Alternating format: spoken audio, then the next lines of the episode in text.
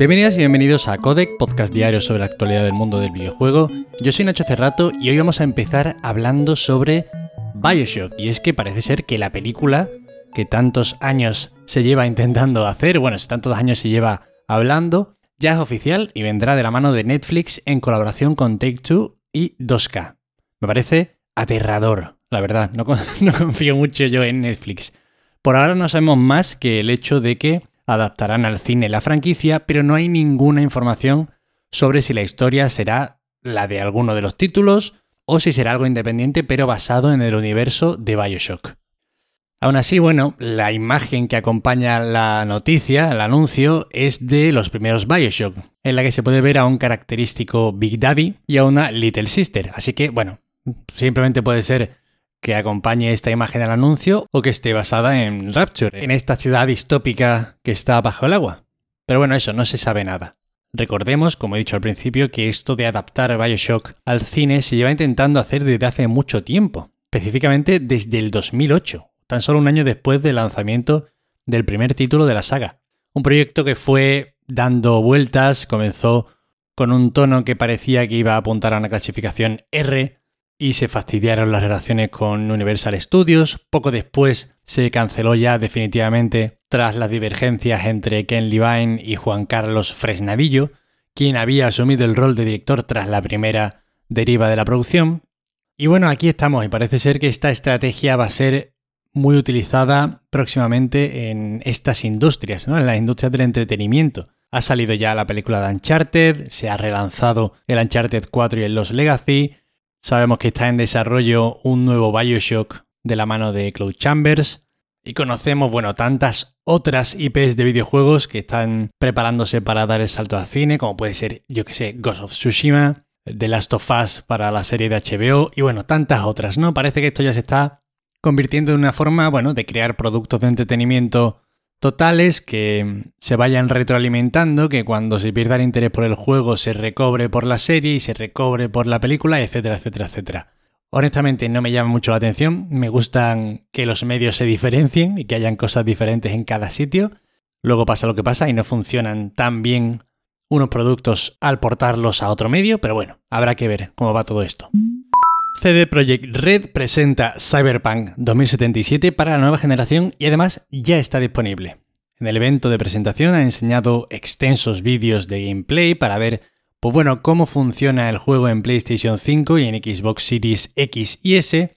Y entre las mejoras que llegan con estas nuevas versiones están, bueno, las típicas de estas adaptaciones a la nueva generación. ¿Esto qué es? Trazado de rayos, 4K con escalado dinámico, tiempos de carga reducidos, y otras mejoras visuales, evidentemente con los correspondientes modos de juego para que elijamos entre rendimiento, fidelidad y este tipo de cosas. Además, han aprovechado para lanzar junto a estas versiones un nuevo parche importante que incluye, entre otras muchísimas cosas, mejoras en la IA y en la jugabilidad en general, nuevas armas y apartamentos o compatibilidad con auriculares 3D. Honestamente he vuelto a replantearme si jugar a este juego porque lo tengo aquí y le tengo ganas, no sé, me da curiosidad, pero es que de verdad que veo los gameplays y me tiran para atrás, lo veo feucho, lo veo cutrongo. Es cierto que cuando veo el tráiler de lanzamiento me vengo muy arriba, pero luego veo el gameplay y me tira para atrás. En cualquier caso, a ver si le doy un tiento. Recordaros que hay una demo de 5 horas que podéis descargarla, creo que al menos en PlayStation 5, y podéis probarlo durante 5 horas sin problemas, que está muy bien. Y por supuesto que los que tengáis las versiones de la anterior generación tienen la actualización gratuita a esta nueva versión. Y bueno, a ver si por fin acaba ya la historia dramática de Cyberpunk y empiezan ya a redirigir su camino sin tantos dramas.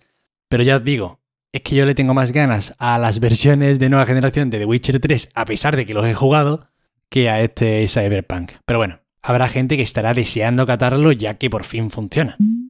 El presidente de Platinum Games asegura que estarán abiertos a ofertas de compra siempre que se respete la libertad creativa del estudio. Bueno, los chicos de Platinum están de gira y cada día nos están dejando diferentes perlitas en entrevistas. Aquí, por ejemplo, Atsushi Inaba, el presidente, como ya os dije antes, bueno, podría estar tanteando el ambiente al estar en negociaciones con alguna gran compañía. Quién sabe, imaginaos que está ahora mismo en conversaciones con Microsoft y quiere tantear a ver qué dice el público general sobre esto, ¿no? O quizás simplemente está dando su opinión sobre el tema del momento, porque bueno, ya sabemos que no hay entrevista ahora mismo en la que no se pregunte por el tema de las adquisiciones, es evidente. Por otro lado, Hideki Kamiya también está con ganas de hablar y ha recalcado en otra entrevista concedida a Video Games Chronicle que quiere traer de vuelta Scalebound. Ya sabéis, este ambicioso título en el que se veía a un man con un dragón y que tenía muy buena pinta y que acabó cancelándose, que estaba haciéndose de hecho con Microsoft. El caso es que hace poquito Camilla comentó que a ver si se juntaba Phil con él y hacían este juego, y bueno, así como con un tono un poquito jocoso, no sé qué, pero bueno, ya ha dicho que, que no está de broma, o sea, que quiere hacerlo de verdad, que está muy en serio, y que si alguien pues quiere ayudar, que ahí está la puerta abierta. A ver qué pasa. A mí me genera muchas dudas quién podría comprar Platinum Games. La verdad es que ahora mismo solo me atrevería a decir que no veo a PlayStation comprando Platinum Games, pero ya no sabría yo si Nintendo quizás se tiraría a la piscina comprando este estudio para hacer, bueno, producciones de calidad bajo el sello y bajo su supervisión. O si, bueno, evidentemente la otra que hay que comentar es Microsoft, que ya estuvo en relaciones con Platinum, que no salieron del todo bien, pero creo que hay un público evidente que tiene ganas, por ejemplo, de eso, ¿no? De un Scalebound. Y bueno, desde luego es un estudio que puede ser interesante caiga donde caiga. Habrá que ver qué acaba sucediendo con todas estas cosas. Ya está la segunda tanda de juegos del Game Pass para febrero y destaca, para mí al menos por encima de todo, clarísimamente, la inclusión de lanzamiento además de Total War Warhammer 3, un juegardo que creo que va a ser impresionante y vamos, puedo decirlo sin ningún tipo de miedo a equivocarme y arriesgarme porque los dos anteriores así lo han sido, no la van a liar con este tercero y joder, es una inclusión buenísima de lanzamiento. Además, también están por ahí la Legendary Edition de Mass Effect o el Alice Madness Return, entre otros tantos. Y ahora un rumorcito que es interesante, pero que yo metería un poquito en la nevera porque no las veo todas conmigo y es que Avalanche Studios podría estar trabajando en un nuevo Mad Max. Y sé que esta es una noticia que alegrará a mucha gente porque el Mad Max tiene muchos fans y es que salió un juego bastante sólido y bastante apañado en su momento. Esta filtración viene de una publicación en Twitter que, hostia, es que no puede ser más directa, en la cual se muestra una fotografía de una sesión de escaneo y, según quien lo tuitea, una diseñadora digital correspondería a esta segunda entrega del juego. Y es que el tweet dice lo siguiente. En Avalanche, en Nueva York, cuando O'Neill me invitó para ser escaneada y aparecer en Mad Max como rebelde. La magia de la fotogrametría, el escaneo 3D y muchas cámaras.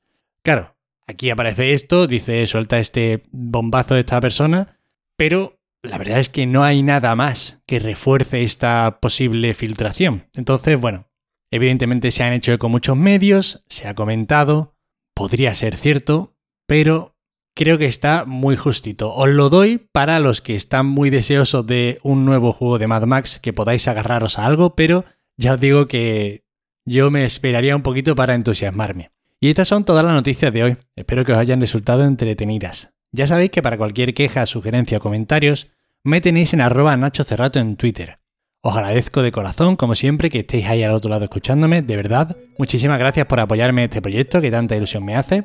Recordaros que está por ahí la newsletter para el que le interese y al que le gusten los memes más infames sobre videojuegos. Mi cuenta de TikTok está echando humo. Pero ya os digo, ahí no encontraréis análisis y noticias sobre videojuegos, sino memes sobre videojuegos. Solamente memes. Nada más por hoy, nos vemos mañana como siempre. Hasta luego.